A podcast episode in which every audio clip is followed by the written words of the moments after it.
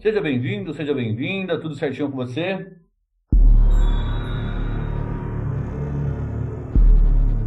Eu sou o Daniel Maciel.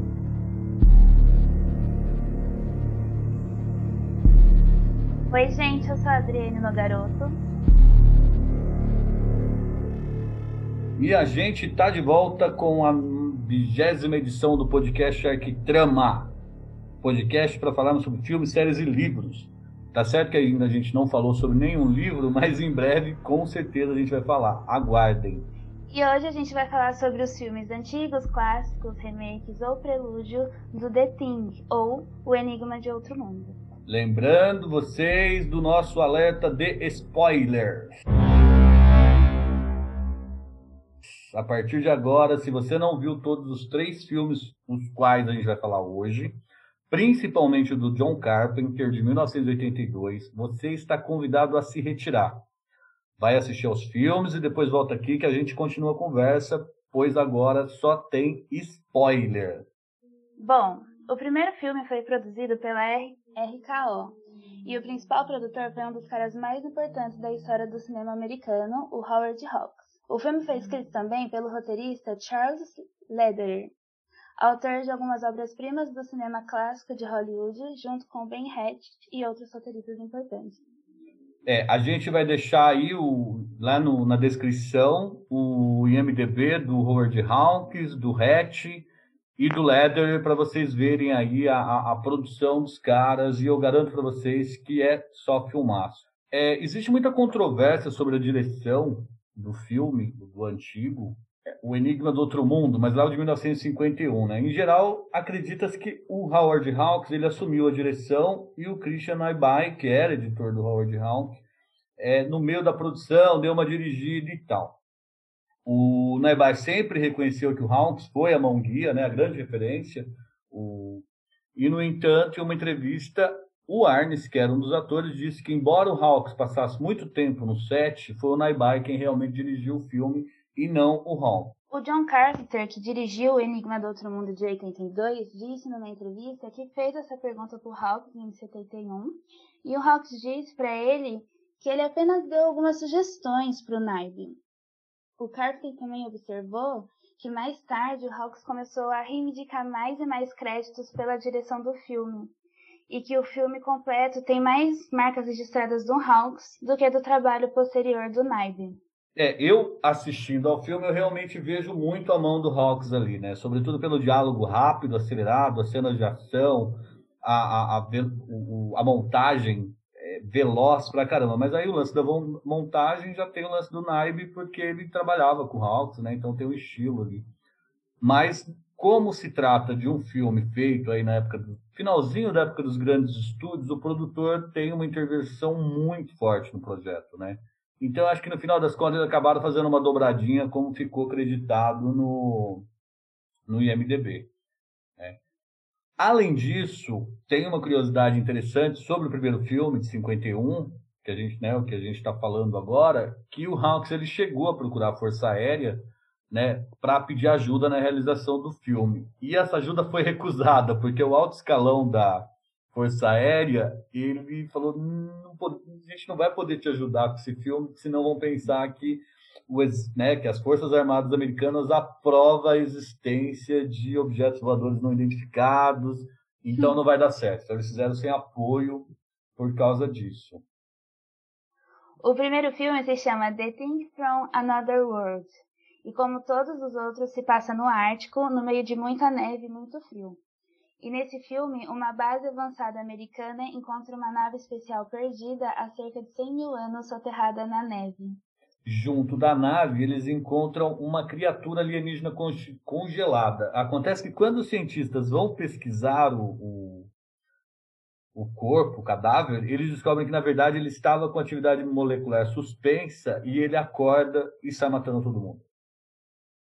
Nesse filme, a a forma de vida ela é como se ela fosse um rabanete humanoide, né? Tem um lance lá vegetal que toma sangue, enfim, criaram uma criatura muito louca lá, mas, na minha concepção, se trata apenas de uma Guffin. Né? O, a questão do filme, para mim, é o embate ali que você tem entre um cientista e os militares, né? Porque a ciência, de um certo modo, prioriza querer entender aquele ser, aquela forma de vida, por mais violenta que ela seja, e os militares estão a fim de dar um jeito naquele bicho.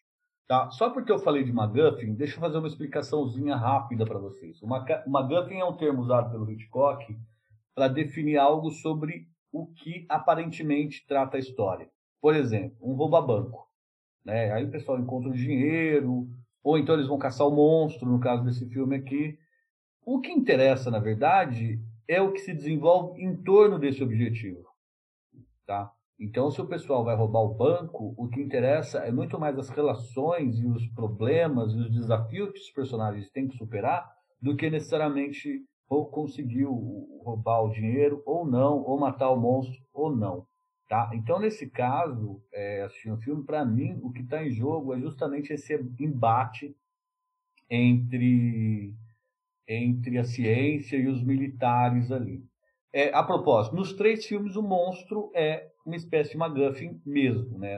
As questões que o filme aborda, se existe vida é, é, alienígena ou não, isso praticamente não interessa. No primeiro filme, o que interessa particularmente é esse embate, que no final o exército vence.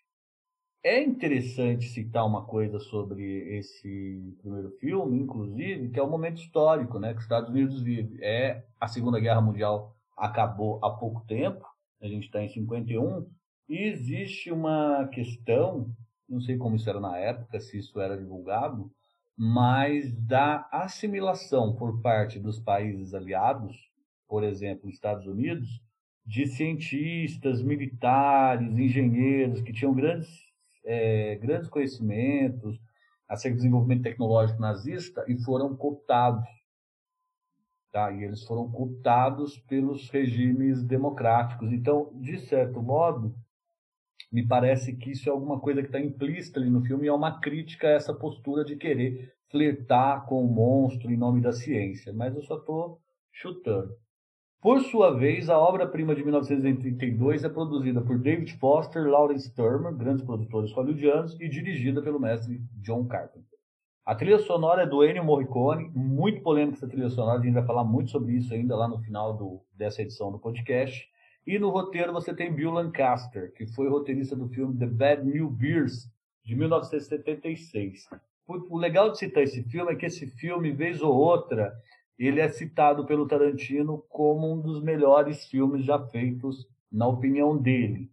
Lá na descrição do episódio, a gente colocou uns links de algumas de alguns sites relevantes e sérios que confirmam a afirmação do Tarantino. Agora a gente vai falar sobre o tema ideia governante. E a frase do Macready, a confiança é uma coisa difícil de se conseguir hoje em dia, é uma das falas favoritas do Carpenter no filme. Ele sente que a frase resume tudo o que o Enigma de Outro Mundo tem a dizer. E dos filmes dos do filme dos anos 50 para esse, o que é muito interessante notar é que, diferente do primeiro filme, nesse a paranoia é o elemento central. Eu falo paranoia porque é muito perceptível o medo que todos têm de todos e todo mundo suspeita que Fulano ou Beltrano pode não ser aquilo que eles aparentam. E é importante lembrar, ressaltar que o filme do Carpenter ele se passa na década de 80, né? E ali nos anos 80, que eu particularmente, né, foi o período que eu vivi minha infância, existia um acirramento muito grande entre Estados Unidos e a União Soviética e o pesadelo da guerra nuclear, ele realmente rondava o mundo. Eu lembro que a gente até conversava os, os moleques na escola, a criançada, e a gente falava, é, tinha pesadelos com explosão nuclear, medo de uma guerra, tinha muitos filmes que abordavam isso, falavam disso, então era uma coisa muito palpável nesse período. E além do perigo da, da Guerra Fria, você tinha a questão da espionagem contra espionagem, que era um negócio muito discutido nos anos 80. Eram espiões que eram executados, presos, constantemente noticiados, você tinha essas informações. E então essa paranoia de que ah, fulano é um agente infiltrado, principalmente nos Estados Unidos, né? No Brasil ainda não tem muito isso, não tinha muito isso, na época, mas a gente que absorvia muito desse produto, né, da, do, enfim, produtos da cultura pop norte-americana, isso era muito presente. Inclusive, recentemente foi feita uma série espetacular que se chama The Americans, que se passa nos anos 80 e é a história de dois espiões russos, soviéticos, que vão trabalhar nos Estados Unidos. Eu acho essa série maravilhosa. Quem sabe um dia a gente até não fale sobre ela aqui no podcast. Tá? E além disso, dessa paranoia que reinava ali no período, eu acho que a questão da paranoia, de certo modo, ela é bastante universal, né? Porque trata dessa questão do medo que a gente tem das pessoas que a gente pensa que conhece e necessariamente não conhece. Ainda no caso do filme do John Carpenter, não são os americanos que descobrem a nave alienígena, e sim os cientistas nor noruegueses. E quando a coisa sai do controle na base norueguesa, ela vai para a base americana e outra inovação no roteiro em relação ao primeiro filme é que a coisa é mais sofisticada. Ela não é apenas um rabanete destruidor irracional, e sim uma forma de vida hostil que, para sobreviver, precisa replicar outras formas de vida. E esse negócio do, dessa sofisticação, né, do, de sair do rabanete destruidor irracional que sai matando todo mundo, você pega ali no, a partir do filme do Carpenter, né, é esse conceito de um monstro que replica e se transforma em outros. Isso aí vai dar um debate aqui no podcast hoje, muito interessante. Mas eu acho que também isso representa, de certo modo, a, a questão das ideologias, né? Porque elas existem, mas elas precisam das pessoas para replicar a sua lógica. Né? A, a ideologia, ela não existe, ela está no campo das ideias. Ela é uma coisa abstrata, ela é uma coisa que particularmente não existiria sem nós. Mas o que, que ela acontece? É, o que, que acontece? A ideologia muda uma pessoa radicalmente, a pessoa muda de opinião, é, é, é, seja as ideologias políticas, científico-religiosas, é, e lembrando o forte contexto de embate da União Soviética e Estados Unidos, isso fica muito claro. Pena que isso ficou naquele tempo, né? Não tem nada a ver com os dias de hoje. Logicamente que eu estou sendo irônico. Agora, olha só, parte do medo transmitido em O Enigma de Outro Mundo veio da, da epidemia da AIDS, que estava se tornando conhecida no momento das filmagens. A ideia de que não era possível saber quem estava infectado apenas olhando para eles e que apenas os exames de sangue revelavam não passou despercebido pelo John Carpenter. Mas, oh, acho... oh, peraí, peraí, peraí, Adri, eu acho muito interessante isso, porque vendo o filme, eu sempre vi a cena do teste de sangue e inconscientemente eu lembrava um pouco dessa questão né, do HIV, mas ele não ficava muito claro para mim. E aí, quando a gente fez essa pesquisa e leu isso, tem tudo a ver né, com o lance da paranoia, do medo de pegar o vírus. Bem, eu queria fazer essa dá, observação. Assim, e dá até para trazer esse lance da paranoia para o momento atual que a gente vive, né? Porque principalmente no começo, quando o coronavírus estourou, era uma paranoia tremenda. Você não pode cumprimentar mais com um beijo no rosto, você não pode mais cumprimentar com um aperto de mão, você não pode tocar em nada que depois você tem que passar álcool tudo você tem que limpar, tem que lavar a mão toda hora, porque você não pode confiar em ninguém, querendo ou não, assim. É, com é. certeza. Eu, eu particularmente eu acho que essa, é, é, esses, eu não sei se isso é bom ou mal, né? Mas poderiam ser feitos mais filmes dentro desse universo. O problema é que, por exemplo, igual Alien, talvez fosse melhor não tivessem feito mais filmes e tivessem deixado ali no. Olha, até o filme do Fincher, para mim, ainda é aproveitável. Mas depois, gente, vira uma bagunça, viram uns filmes ruins, os roteiros sem pé nem cabeça, e eles tentam, tentam explicar, mas eles se afundam, né? Prometeus, então, nem se fala, né? O famoso Prometeus e não cumpriu. Nossa. É, mas eu fico pensando aí se o, o o Enigma do Outro Mundo, não caberia mais um ou dois filmes, mesmo que a gente engaste os filmes depois, né? é, quem sabe. Ainda sobre a questão temática, é importante enfatizar que o autor do livro que inspirou os filmes é um dos mais importantes editores de revistas de ficção científica dos Estados Unidos, o John Campbell. É, o John Campbell é um cara muito polêmico, controverso e e hoje é, existe, digamos assim, uma crítica muito forte às posturas dele no, no período em que ele atuou profissionalmente. Embora ele seja reconhecido como o cara que incentivou Isaac Asimov ou o Robert Heinlein, né, existem muitas críticas porque parece que o, o, o Campbell ele apoiava o regime segregacionista norte-americano, né? Então, até uma premiação importante de cinema de ficção, que tinha o nome dele, mudou de nome recentemente. O Martin, do Game of Thrones, escritor do Game of Thrones, sofreu muita crítica no último, na, na última apresentação do, da premiação do Hugo, também é um prêmio mais importante de ficção científica, porque ele fez muitos elogios ao Campbell, então ficou uma, uma, uma saia justa complicada.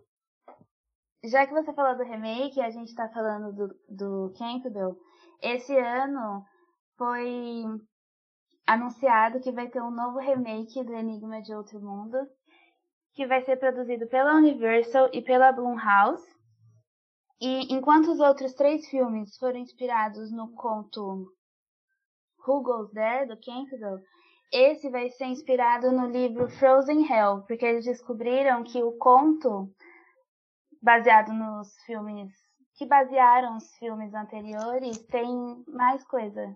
Ele está, na verdade, incluso dentro desse livro. Então, eles descobriram mais informações para colocar no filme. É, mas é até aquilo que eu disse, né? O, o, a ideia original ela é muito boa, de fato, mas a partir dessa ideia original, acho que os caras já foram muito longe, né? Eu, particularmente, não li, mas essa ideia do monstro que replica formas de vida e tal, eu acho espetacular, né? Uhum. É, agora eu vou falar um pouco do, de duas coisas que eu gosto muito no filme do, do Carpenter. Como eu já disse, a versão produzida pelo Howard Hawks, ela tem uma ideia governante mais simples, né? Eu até acho meio discutível, sobretudo no momento onde os norte-americanos, né, e os países aliados é, concediam perdão de guerra para cientistas nazistas em troca de segredo, trabalho, né? O filme pode até funcionar como uma crítica dessa política. Aí acho que o filme ganharia até uma dimensão maior. Mas simplesmente no monstro que sai matando todo mundo, acho que o filme é muito fraco, né? se for entender dessa forma. Mas a versão do Carpenter, escrita pelo Lancaster, eu acho que ela é bem mais sofisticada e bem mais aberta à interpretação. É, faz uma revisão do filme e contextualiza ele com mais sutileza nesse contexto dos anos 80 de conflito, Guerra Fria entre Estados Unidos e União Soviética. Eu acho muito legal, eu, como o Carpenter sempre faz, e a gente vai analisar no Halloween, na próxima edição, a cena inicial do filme é um primor. Tá? Para mim, é uma aula de direção e a forma como o diretor controla a informação dentro do filme. Você tem um helicóptero perseguindo um cão, um atirador do helicóptero dá tiros no animal, tá? Inclusive, é importante enfatizar que o cachorro é um animal pelo qual a nossa espécie nutre um sentimento muito especial. A relação que os humanos têm com os cães é uma das mais singulares no, na natureza né? Porque são duas espécies que se dão muito bem. Então é muito difícil, né? Você vê é, aqueles caras atirando no cachorro, é muito difícil você é, sentir alguma empatia pelos caras, pelos atiradores, né? Que estão no helicóptero. Então eles perseguem o cão, né? Até o cão chegar numa base americana. E na base americana, os caras veem um louco correndo atrás de um cachorro, eles querem entender o que está acontecendo, e o cara desce, o helicóptero desce, o cara desce do helicóptero, vai tentar jogar uma granada no cachorro, não consegue, porque escapa da luva dele, aquelas luvas pesadas de, de inverno. Eu só não sei, só tem uma incoerênciazinha aí, porque se o cara tá com uma luva muito pesada, como é que ele atirava, né? Punha o dedo no gatilho. Mas, enfim, ele, aí ele derruba a granada, a granada cai, ele corre, a granada explode, destrói o helicóptero, porque o helicóptero estava cheio de explosivo e querosene é, ele com o fuzil continua a perseguir o cachorro e ele não fala inglês. E nem tenta falar também, né? Ele fica atirando no cachorro. Aí o cachorro chega ali na turma, a turma, né? O cachorro pula num cara e o atirador atira e acerta o americano. E aí, no que ele acerta um americano, a galera pega as armas e fuzila o, o norueguês. Pois bem, só que nesse jogo todo, se você não assistiu o filme, você pensa que os noruegueses são alguns vilões, o cachorro fofinho é a vítima, até que o cachorro entra e todo mundo cuida do cachorro até eles entenderem que na verdade o cachorro é um ser que replica. E eu acho que isso funciona muito bem no começo do filme. Parece bobagem, gente, mas é o tipo de coisa. Tá, você tem que prestar muita atenção para ver como é que funciona esse desenho da cena. Porque depois, quando você revê, porque a primeira estratégia, quando você assiste, é a da surpresa. Depois, durante o filme, você vai entender que você estava errado no começo. Mas é muito legal quando você revê o filme, você já sabe o que vai acontecer e sabe que o cachorro é o, o alienígena. Você fica falando para os caras, gente, mata esse cachorro, mata esse cachorro. Ou seja, inverte totalmente a opinião. Ainda sobre essa questão de, da cena inicial, tem uma cena no comecinho que o Macreed, ele joga xadrez pro computador. E ele pensa que vai ganhar e o computador vira e dá um checkmate nele. E aí ele pega o uísque, joga o uísque no, no computador, queima o computador, ou seja, eu não aceito perder. Né? Então você tem um elemento fundamental do personagem e isso lá no final vai reverberar. Porque quando ele encontra o Shields, lá fora só sobra os dois na base, desculpa o spoiler, mas foi avisado, ele pega e eles falam alguma coisa sobre né, o que eles perderam e tal, e aí ele entrega o uísque pro Shields. Tem uma historinha apócrifa aí que rola no Reddit que diz que o final não é tão ambíguo. E aí tem alguém que diz que o John Carpenter resumiu que ele nunca entendeu como podia haver qualquer confusão se o Shields era humano ou não, porque se vocês assistirem o filme e olharem lá a última cena, enquanto eles conversam, o Macready respira e sai fumaça. Ele respira, ele está vivo. E quando você vê o Shields falando não sai fumaça e ele não respira, ou seja, entendeu? É isso. O remake ou prelúdio de 2011, intitulado The Thing, foi dirigido pelo holandês Matthijs van Heijnen Jr. Não sei. Uau, que pronúncia maravilhosa do holandês, hein? Repete. Matthijs van Heijnen Jr. Meu Deus. O filme foi dirigido pelo diretor holandês, que trabalha muito com publicidade. Inclusive, a gente colocou o link sobre ele na descrição do podcast.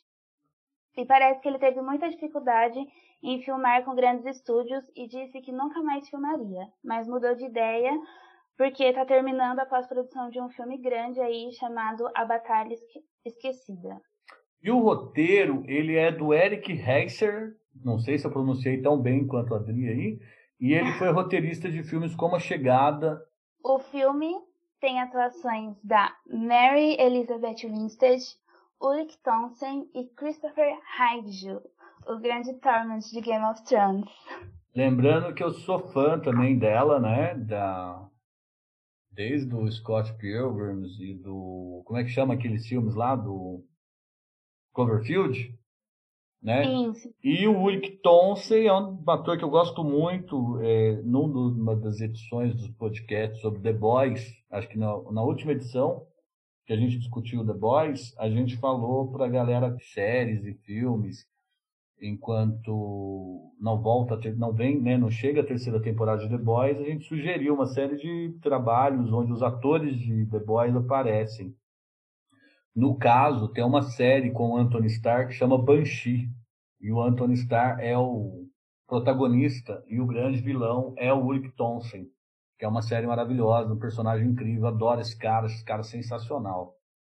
É, sobre o filme de 2011, eu confesso que eu não tinha muita expectativa sobre ele. Então eu assisti meio por tabela, tanto é que eu deixei para assistir recentemente, já que a gente ia fazer um podcast sobre o, o Enigma do Outro Mundo. E eu acho que isso contribuiu muito para eu achar que era um bom filme. É, eu, como sempre, eu evito ler coisas antes de assistir o filme, ver crítica, eu tive uma surpresa muito bacana. E eu insisto que se você não sabe nada sobre o filme, para de ouvir, vai comprar e assista, depois volta aqui. Eu não sabia que o filme era um prequel. Eu pensei que era um remake.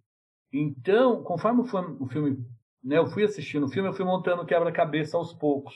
O fato de ser uma base norueguesa, né, que um dos noruegueses não fala inglês. Eu matei a charada na hora que eu vi realmente aquela fusão com as duas cabeças, porque eu lembrei do, do monstro no, no Enigma de Outro Mundo do Carpenter. Falei, gente, eles estão fazendo prequel. E é interessante porque teve muita briga entre briga não, né, discussão entre os produtores e o pessoal da Universal sobre refazer o Enigma do Outro Mundo do Carpenter. Eles não queriam, porque para eles seria a mesma coisa de pintar um bigode na Mona Lisa, porque o filme é perfeito. E aí eles falaram, olha, se a gente fizesse o prequel, poderia ser bem mais legal e tal. E aí o nome eles decidiram manter, né, é, The Thing, porque o nome que eles tinham, The Thing Begins, também não soava muito bem. Então foi legal eles darem o nome, porque você vai meio enganado, e aí você começa a montar as peças e fala, ah, é o prequel eu acho que essa surpresa é positiva.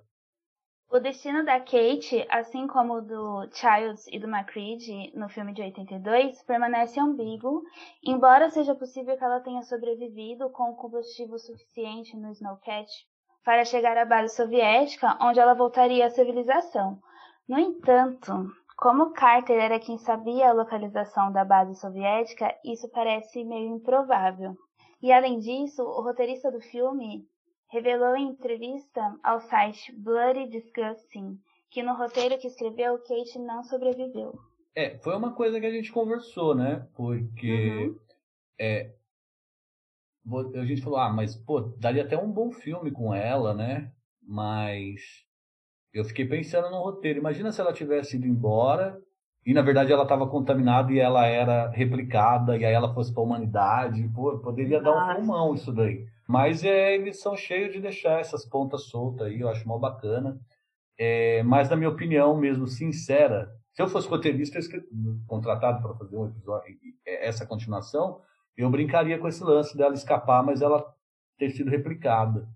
Mas dentro ali do roteiro, do contexto ali, para mim ela morreu também. Não tem muito o que discutir ali. Mas, enfim, a gente está falando de cinema de horror, né, gente? Então, vai saber. Até agora eu não fiz nenhuma crítica a esse filme, achei ele bem legal. Só que tem um probleminha que eu vejo nele, que eu acho que ele podia ter uma ideia governante mais sólida, parecida com a do filme do Carpenter.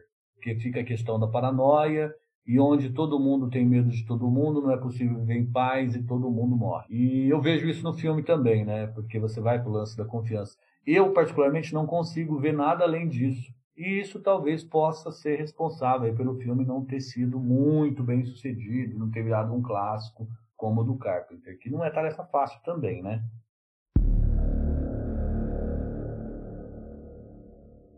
Sobre o contexto geral dos filmes, eu acho que uma das coisas mais complicadas é o fato de que por, por, exemplo, o Carpenter ele leva muito a sério todos os filmes, principalmente os fracassados.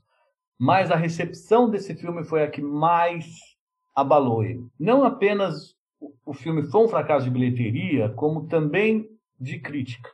E criticaram os efeitos e o tom sombrio. Então, assim como o Clube da Luta, por exemplo, o filme foi muito mal recebido pela crítica e pela bilheteria. Diferente dos filmes do Ari Aster, que a gente falou recentemente, que são filmes muito bem sucedidos de crítica e de público, esse filme foi um fracasso. Só um detalhe, para mim ele fica entre meus 10 filmes preferidos com uma certa tranquilidade. Vincent Canby, o crítico de cinema do The New York Times, chamou o filme de um filme tolo, deprimente e superproduzido que mistura horror com ficção científica para criar algo que não é divertido em nenhuma das duas coisas.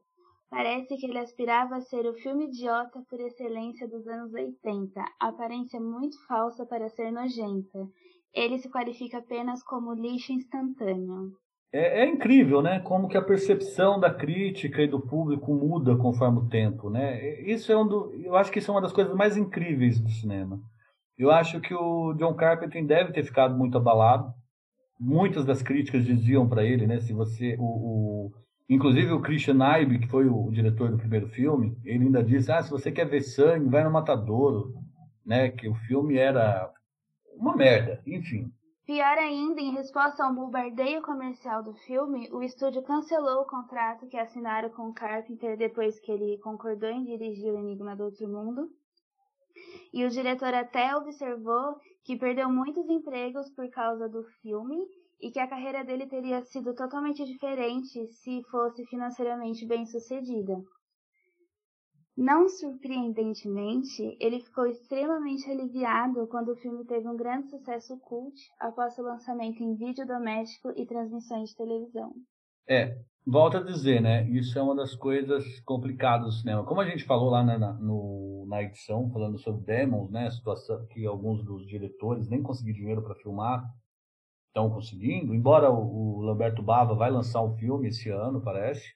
Um cara igual Carpenter perder trampo por ter feito uma obra-prima de cinema, né? Ainda bem que a história, no caso dele, é, ainda deu tempo, né? De colocar o filme aí numa consagrar o filme, consagrar a direção dele e, enfim, histórias do cinema.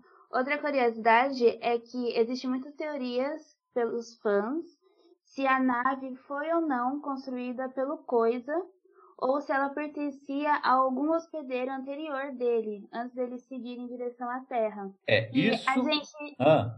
a gente até chegou a comentar, depois de assistir os filmes, se ele é se aquele alienígena era inteligente o suficiente para construir uma nave daquela, né? Não, é, hoje eu, eu aceito essa teoria, acho que ela é a mais plausível, né? De que aquela nave estava fugindo do planeta, que pode ter sido destruído pelo, pela coisa, e aí no, dentro da nave a coisa tomou conta, replicou ele e caiu ali, porque a nave está descontrolada quando chega, né? Verdade. No comecinho do filme eles mostram uma nave meio desgovernada, sem controle. Então eu acho que esse enigma, a coisa, esse enigma do outro mundo, ele deve ser alguma coisa meio viral mesmo, né? Meio vírus, meio. Talvez não tenha inteligência tal qual nós temos o conceito de inteligência. É uma, é uma inteligência do tipo viral mesmo. Né? Uhum. de uma bactéria. Nossa. É, é que tem a teoria aí, né? Que esses mecanismos, eles são simples, embora eu tenha chamado eles de inteligentes, eles são muito resistentes. Aí a gente vai entrar numa, numa brincadeira, numa discussão aí, né? Os vírus são inteligentes, as bactérias são inteligentes. É, se são inteligentes ou não, acho que não, mas ele sobreviveu aí a, a uma viagem galáctica e, e, e por aí vai. Nossa, horrível esse comentário, mas acho que vocês entenderam.